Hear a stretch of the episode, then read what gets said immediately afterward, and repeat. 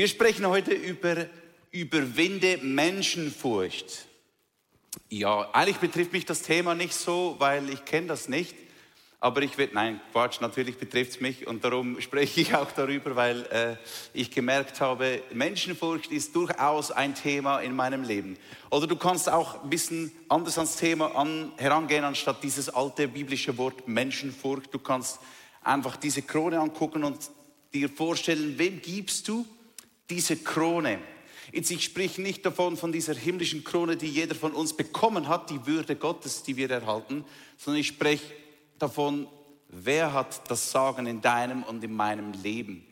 Und so ein bisschen in das Thema reinzukommen, werden wir ähm, ein Hörspiel uns anhören, Thema Krone, äh, Würde, Ehre, rein ins Hörspiel König.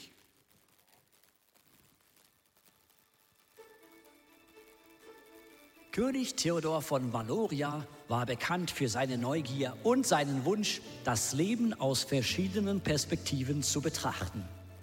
Eines Morgens, nachdem er von einer einfachen Begegnung mit einem seiner Diener namens Eric geträumt hatte, beschloss er, eine mutige Entscheidung zu treffen.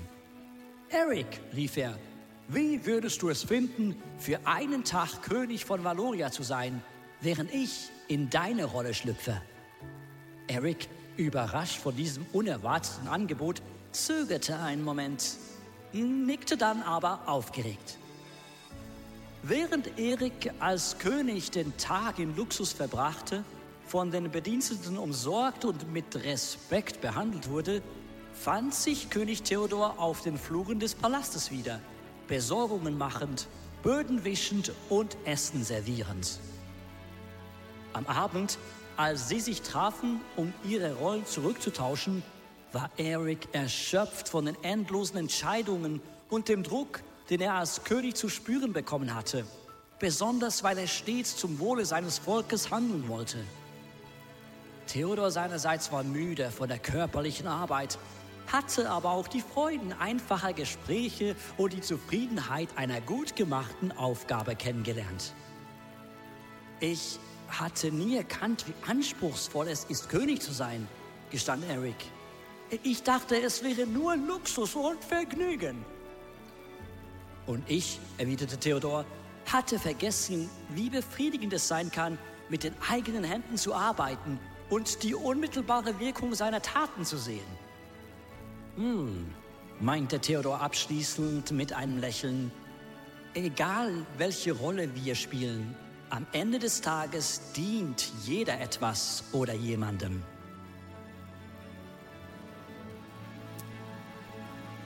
am Ende des Tages dient jeder etwas oder jemandem. Wahrscheinlich ist genau das jetzt da gemeint, oder? Diese Krone. Wem ziehst du die Krone an?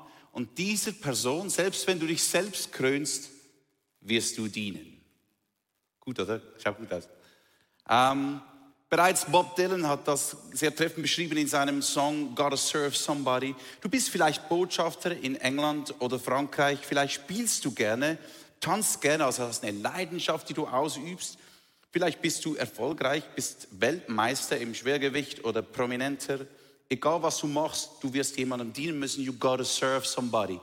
Und ich habe mich gefragt, stimmt das wirklich? Stimmt das, dass jeder etwas oder jemandem dient? Und ich glaube, es stimmt. Ich bin für mich so zum Schluss gekommen, selbst eben wenn du dich selbst krönst, dann dienst du deiner eigenen Leidenschaft. Du wirst anderes opfern, damit du das machen kannst, was eben du in deinem Sinne machen willst. Du wirst, wirst deinen Begierden, sagt die Bibel, dienen. Ist noch recht krass. Es scheint mir so, als seien wir gewickelt, als sei das Universum so aufgebaut, dass jeder etwas oder jemandem dient. Sogar Jesus, wirst du später sehen, ist gekommen, um zu dienen. Weil Gott das wusste, hat er schon ganz am Anfang in der Bibel ähm, zu seinem Volk gesagt, ihr sollt keine anderen Götter außer mir haben. Ich bin der Herr, dein Gott, ich habe dich aus der Sklaverei in Ägypten befreit. Du sollst außer mir keine anderen Götter verehren, weil Gott weiß, was du verehrst, das bestimmt dich. Aber unser Grundproblem als Menschen ist ja, wir wissen es immer besser. Also mindestens ich. Ich weiß es immer besser. Ähm, sonst kannst du mal meine Frau fragen, die kann das bestätigen. Ich weiß es immer besser.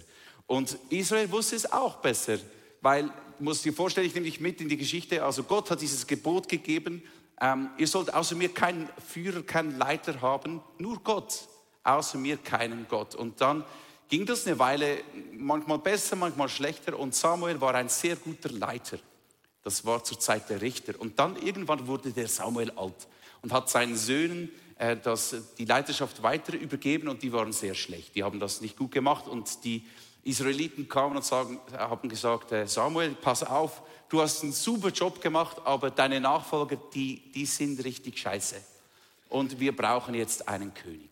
Und dem Samuel, der, der, dem, dem ist wahrscheinlich fast, äh, der fiel fast von seinem ähm, Stuhl runter wahrscheinlich, weil er dachte, Entschuldigung, weil er dachte, das darf doch wohl nicht wahr sein. Ihr wisst doch ganz genau, Gott hat gesagt, ihr sollt keine anderen Götter neben mir haben, keine anderen Leiter. Und er ging da ins Gebet und Gott sagte ihm dann etwas sehr Interessantes.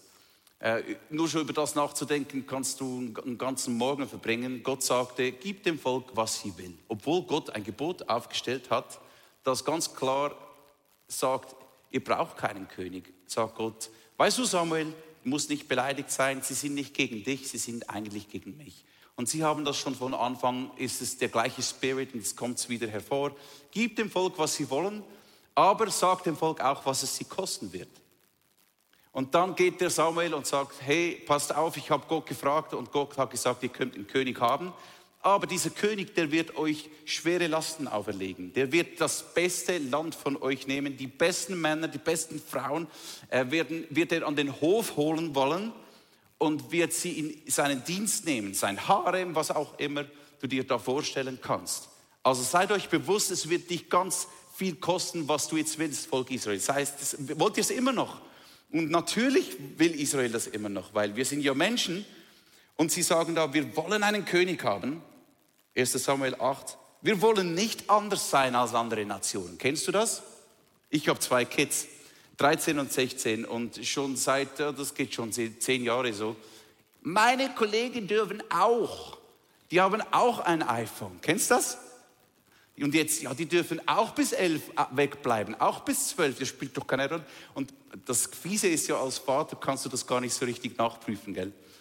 Aber Gott weiß natürlich besser Bescheid. Und sie wissen da, wir äh, sagen da, wir wollen nicht anders sein als die Nachbarvölker. Das ist ein bisschen das Problem. Wenn du Gott nachfolgst, dann bist du anders.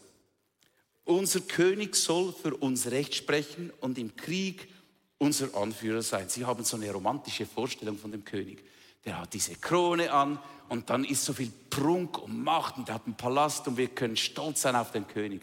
Aber sie sehen nicht, was für einen Preis dieser König mit sich bringen wird. Ist noch krass. Und interessant ist, dass Samuel ihn prophezeit und sagt, schaut, ihr werdet um Hilfe rufen, dass ihr erlöst werdet von dem König, den ihr jetzt erwählt. Das ist unser Leben, oder? Du bittest Gott oft um Erlösung für etwas, das du eigentlich selbst gewählt hast.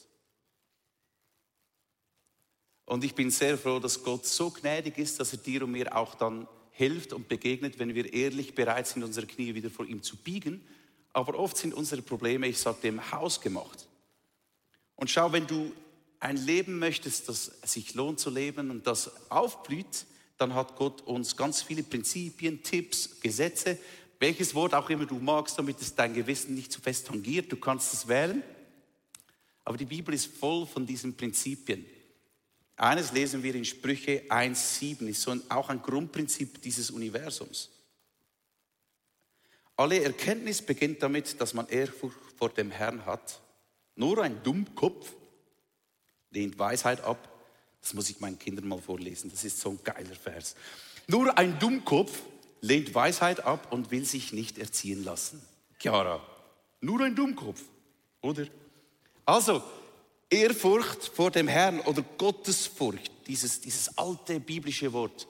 Nur ein Dummkopf lehnt, Dumpf, Dumm, Dummkopf lehnt das ab. Ehrfurcht, Gottesfurcht, Ehrfurcht vor Gott ist der Anfang von einem guten Leben, von Weisheit. Jetzt denkst du, oh, Gottesfurcht ich lebe im neuen Bund, ich muss keine Gesetze halten, weil Jesus hat mir vergeben und, Und er ist auch, er ist mein Freund, ich muss keine Angst vor ihm haben. Äh, lass die Angst mal beiseite.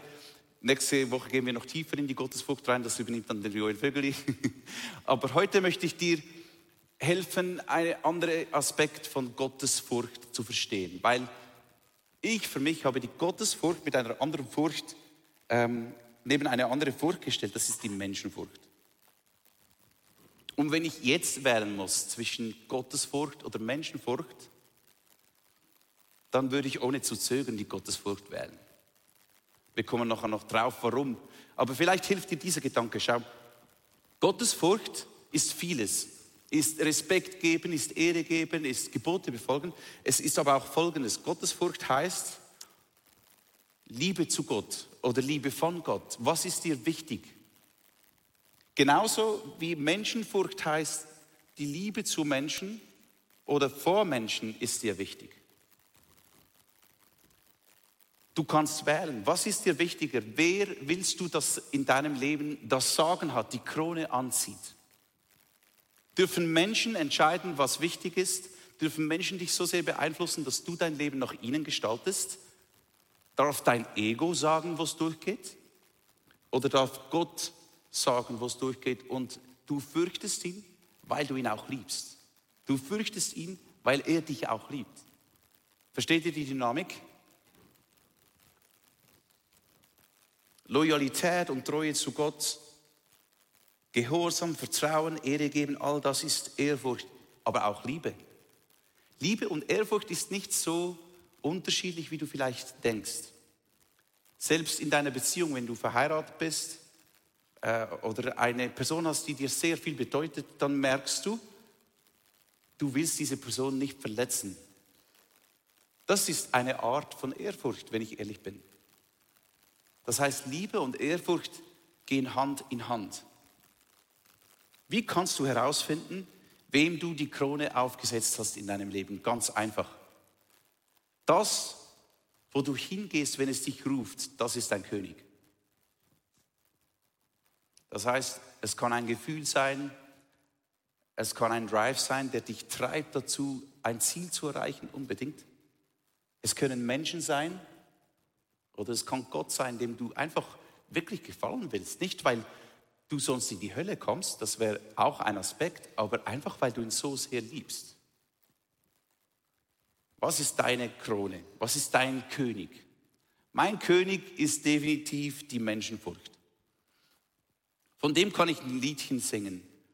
Weißt du, wie viel ich Zeit schon verbracht habe, im Bett zu liegen, wach zu liegen und zu denken, wie gehe ich dieses Gespräch an, wie kann ich erklären, wie kann ich das zu meinem Vorteil drehen, damit die Person versteht, dass ich es doch nur gut meine und mein Ansehen hier oben ist und ich nicht plötzlich dastehe als, der Dave hat ja keine Ahnung, oder? Und jetzt predigt er noch und dann mal gucken, ob das nochmals was wird, gell? Weißt du, wie oft ich in diese Falle schon getappt bin und wie viel es mich gekostet hat? Genau wie Israel den Preis bezahlt hat dafür, dass sie diesen König gewählt haben. Schon beim ersten König, der Saul war ein schlechter, fürchterlicher König, weil er hatte das gleiche Problem, er hatte das Problem der Menschenfurcht. Und es war ihm äh, nicht, äh, er hat ein Problem damit, als andere neben ihm hochkamen und erfolgreich wurden. Angst vor Menschen, ihre Meinung und ihren Einfluss zu haben, heißt, dass wir die Liebe von Gott tiefer gewichten, weniger gewichten als die Liebe von Menschen. Kannst du dir das vorstellen? Dieser Gott, mit dem du die Ewigkeit verbringst, tiefer einzustufen in seiner Meinung als die Liebe von Gott. Und das klingt so basic, aber mach dir ein bisschen Gedanken darüber. Vielleicht kommen dir ein, zwei Situationen hoch, wo genau diese Dynamik sichtbar wird. Und darum hier ein paar, drei kleine Tipps, die mir helfen, den Feind der Menschenfurcht zu besiegen. Bist du ready? Erstens, ich habe es kurz angetönt, behalte die, die richtige Perspektive. Jesus sagt in Matthäus 10, habt keine Angst vor den Menschen, die zwar den Körper, aber nicht die Seele töten können. Fürchtet vielmehr Gott. Da haben wir die Gottesfurcht, der beide Leib und Seele dem ewigen Verderben der Hölle ausliefern kann. Schau, Gott entscheidet über deine Ewigkeit. Nur Gott. Du wirst eines Tages, wir sagen in der Schweiz, Füdli Blut und alleine vor Gott stehen. Und er wird dich angucken und wird dich beurteilen nach dem, was hast du mit meinem Sohn Jesus gemacht?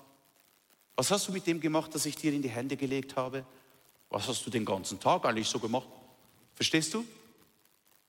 Jetzt wird es ein bisschen ruhig, ist kein Problem. Das ist auch gut so, weil wenn wir nur Jesus nachfolgen wegen dem, was er uns auf dieser Erde geben kann und unser Leben verbessern kann, dann stellst du ihn fast eigentlich auf dieselbe Stufe wie die Menschen, die auch nur über diese Zeit hier auf der Erde dich beeinflussen können. Und das darfst du nicht tun. Du musst dir bewusst sein, dass dieser Gott der ist, der über deine Ewigkeit bestimmt. Ein kleines Beispiel aus der Bibel. Dieses Volk Israel, ähm, bevor sie aus Ägypten herausgeführt wurden, waren sie versklavt in Ägypten. Und der Pharao wollte das Volk klein halten und schwächen. Also hat er den Hebammen gesagt, hey, wenn ihr ähm, die Kinder der, der ähm, Hebräer zur Welt bringt, wenn es ein Knabe ist, dann müsst ihr es töten. Wenn es ein Mädchen ist, dann lass es leben, das wird kein Krieger, kein Problem. Wenn es ein Knabe ist, dann wird es sofort getötet. Schau mal, was die Hebammen gemacht haben. 2. Mose 1,17. Aus Ehrfurcht vor Gott hielten sich die Hebammen nicht an den königlichen Befehl, sondern ließen die Jungen am Leben. Das heißt, die Hebammen hatten mehr Respekt vor Gott als vor dem König. Und, stell dir mal dieser Tyrann vor, der nicht davor zurückschreckt, kleine Kinder umzubringen. Wir haben ein bisschen ähnliche äh, Verhältnisse gell, im Moment. Unvorstellbar, was abgeht jetzt in, in Israel, im, im Nahen Osten, aber auch schon dazu mal. Und da kommt es immer wieder, wir können viel darüber reden, wer was tun müsste, aber am Schluss musst du da was tun, wo es dich selbst betrifft. Du musst nicht mit Finger zeigen oder wer was machen sollte, mach du was. Die Hebammen waren da dran. Vielleicht ganz, vielleicht Jahre vorher und nachher war es nie die Frage, auf welche Seite sie sich stellen müssen. Die Frage kam einfach nicht auf. Aber in diesem Moment hat Gott den Finger auf ihr Herz gelegt und sie wussten, diese Kreuzung darf ich nicht verpassen. Und ich bin ganz sicher, du kennst, kennst diese Momente in deinem Leben, wo du spürst, es ist so eine, eine Entscheidung, welchen Weg ich gehe, links oder rechts ob ich Menschen gehorche oder Gott.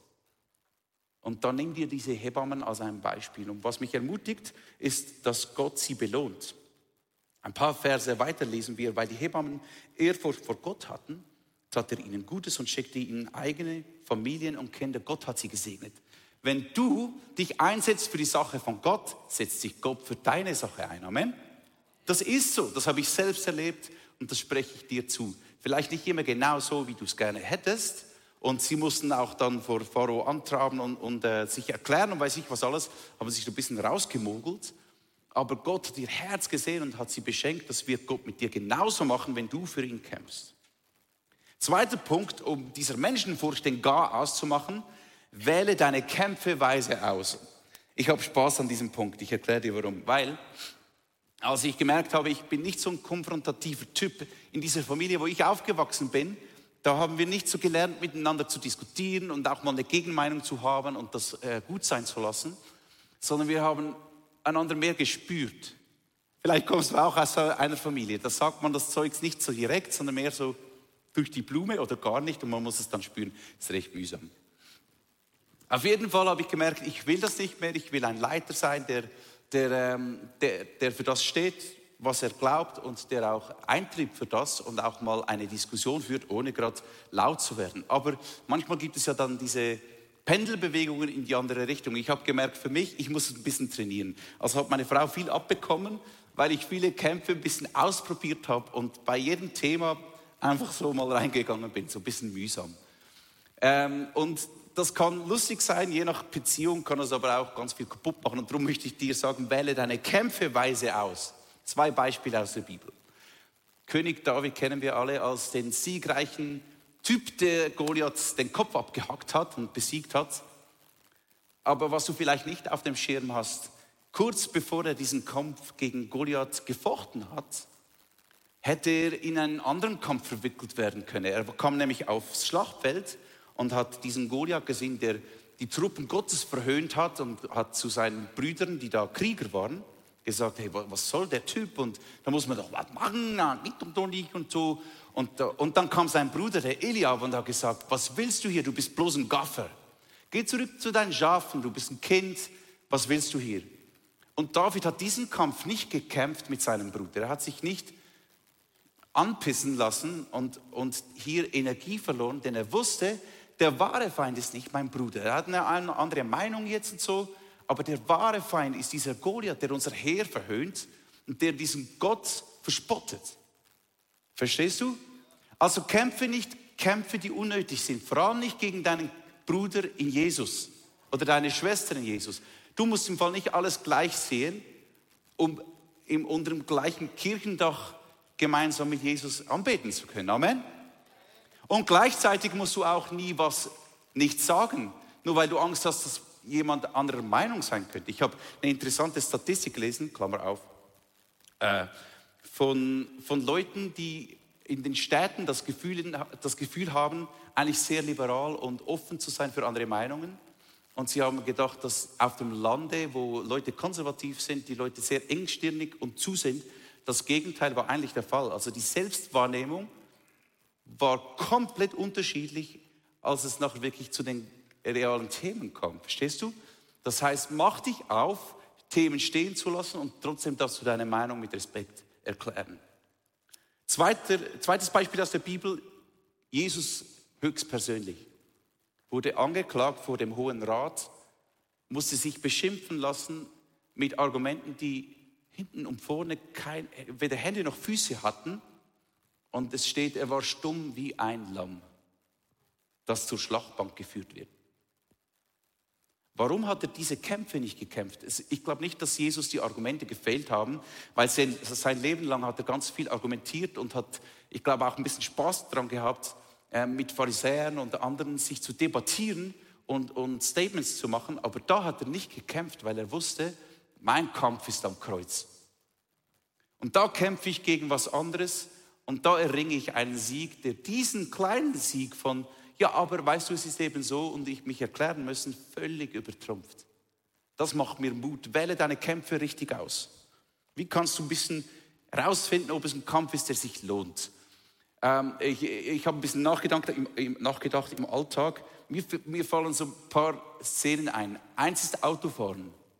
Ich kenne so ein, zwei, drei Leute, die sind die, die friedlichsten Personen, aber wenn sie hinter einem Steuer setzen, ja, ja, ein paar lachen hier, dann werden sie zum Tier. Und ich finde das so unendlich lustig, weil es ist nur ein Auto. Wenn dir jemand einen Weg abschneidet, oder, dann lass doch. Oder überholst halt. Oder ich, ich habe eben den, das äh, Glück, dass ich ein sehr günstiges Auto habe. Und wenn du dann reindrückst, die Teuren machen immer Platz, weil die haben Angst wegen ihrem, wegen ihrem teuren Wagen. Genau. Bei Nachrichten sich ereifern, das lohnt sich nicht. Das ist meine Spezialität. Ich kann was lesen und ich kann mich tierisch aufregen und sagen, diese Person und da und da muss man noch was machen und Instagram-Post ist schon in den Daumen. Und man so, verstehst du? Und sagen, Dave, komm mal runter, Habibi. Du musst nicht gleich immer reingehen und jeden Kampf kämpfen. Ein anderes Beispiel, sich vergleichen wollen, immer die krassere Geschichte zu erzählen, ist auch eine Form von sich äh, äh, ähm, ähm, äh, profilieren müssen. Vielen Dank von äh, deutsche, deutsche äh, Sprache beigebracht. Danke vielmals. Oder Insta zurückgeben. Ich, ich sta äh, manchmal staune ich darüber, wie man auf Facebook, auf Instagram so richtige Wortgefechte ausfechten kann. Und ich denke so, wow, wow, wow. Wenn du die also von Angesicht zu Angesicht sehen würdest, die wären nur noch halb so laut, die Kommentare, oder? Und dann klein, nochmals eine Klammer auf. Habe ich die andere schon zugemacht? Glaube nicht mach die andere schnell zu, Klammer auf. Wenn du mit irgendjemandem ein, äh, ein Comment machst oder irgendwas, mach das nicht anonym. Steh zu dem, was du sagst, Klammer zu. Und das letzte eben habe ich vorher ein bisschen darüber gesprochen, eine Diskussion gewinnen, nur um Recht zu haben. Das ist auch ein Zeichen dafür, dass es ein Kampf ist, der sich eigentlich wahrscheinlich nicht lohnt. Ich bin auch Spezialist in dem, meine Frau und ich, sie sagt ihm das letzte Wort haben und sagt immer, du willst immer das letzte Wort haben. Und ich sage, stimmt doch gar nicht. Doch, stimmt eben. Und wenn ich dann ruhig bin, dann habe ich gewonnen. Genau. genau, hier ein paar, paar kleine ähm, Checkpoints, kämpfe nicht für dein Recht, wenn es nur um dich geht, um deine Gerechtigkeit und nicht um eine höhere Sache, dann hinterfrag dich erstmal. Ich sage nicht, lass Mobbing über dich ergehen grundsätzlich. Es gibt schon Grenzen, wo du dich abgrenzen musst und auch hinstehen für wer du bist. Aber kämpf nicht für dein Recht. Weißt du was? Gott sagt, ich bin dein Rächer, ich bin deine Rache. Und er sagt auch, ich bin der Herr, deine Gerechtigkeit. Yahweh Zikinu. Kämpfe nicht für dein Ansehen. Wer sich selbst erhöht, wird erniedrigt werden. Und wer sich selbst erniedrigt, wird erhöht werden. Kämpfe nicht aus Angst und Panik. Kämpfe nicht aus Angst und Panik. Wenn dir was Angst macht, vor allem wenn du in einer Leiterschaftsposition bist, dann überleg kurz. Wäre auch gut für manche Politiker. Kämpf nicht aus Angst und Panik. Ein, ein, ein berühmter Denker, Philosoph hat gesagt, wenn jemand äh, aus Angst und Panik kämpft und, und ähm, vorwärts geht, dann ist er wahrscheinlich die Person, ein, ein Mann, ein, ein, wie sagst du, ist der Schuh zu groß für die Person. Unser Kampf ist nicht gegen Menschen, sondern gegen die Mächte und Gewalten. Jetzt, wenn du davon wegkommen willst, von der Meinung anderer abhängig zu sein, ein ganz gutes Mittel, was mir auch hilft, ist, dass du dich umgibst mit Leuten, die es ebenfalls auf dem Herzen haben, Gott diese Krone zu geben. Weil dann schränkst du den Kreis schon mal ein bisschen ein von Leuten, die dir überhaupt ins Leben sprechen dürfen. Okay? Das heißt, hab gute, enge Freunde, vielleicht zwei, drei, fünf Freunde, die dir ins Leben sprechen dürfen, die dich weiterbringen mit Jesus, die dich lieben und die aber auch dir die Wahrheit ins Gesicht sagen.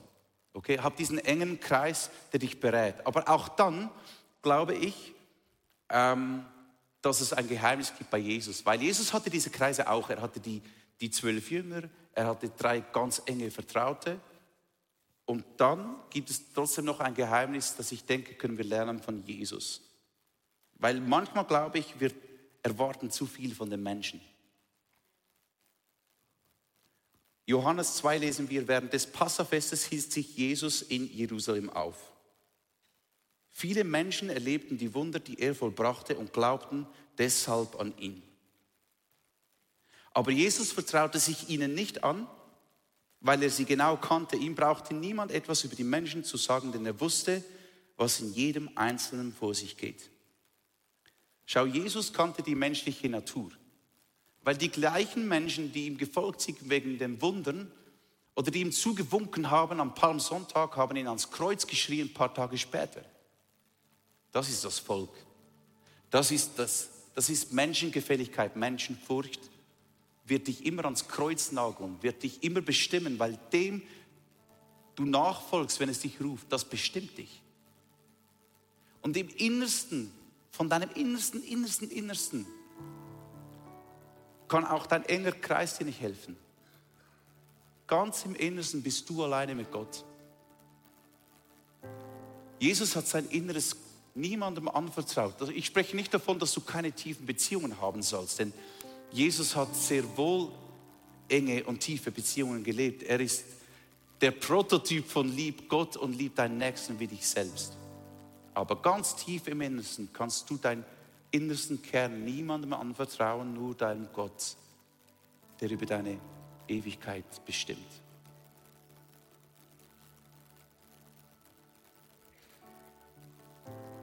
Und das bringt mich zum letzten Punkt. Denn jemand hat zu mir gesagt, äh, vor der Message kurz, er hat gesagt, ähm, ja, Gott hat uns ja alle auch, also so in etwa gekrönt. Er hat uns diese Krone gegeben, diese Würde. Ja, das stimmt. Aber schau, sogar im letzten Buch in der Offenbarung kommt die Stelle, wo es heißt, alle knieten sich vor Jesus nieder, vor dem Lamm und warfen ihre Kronen ihm zu Füßen. Ja, du hast eine Würde gekriegt und ja, Gott hat dich ähm, auserwählt und du bist auch ein König. Ich sprich nicht von dem, ich hoffe, ihr versteht mich. Aber es geht darum, wer hat das Sagen in deinem Leben? Und in deinem Leben ist nur einer würdig für diese Krone. Das ist Jesus. Nur Jesus verdient die Krone. Denn uns ist ein Kind geboren, ein Sohn ist uns gegeben und die Herrschaft ruht auf seinen Schultern. König sein ist anstrengend.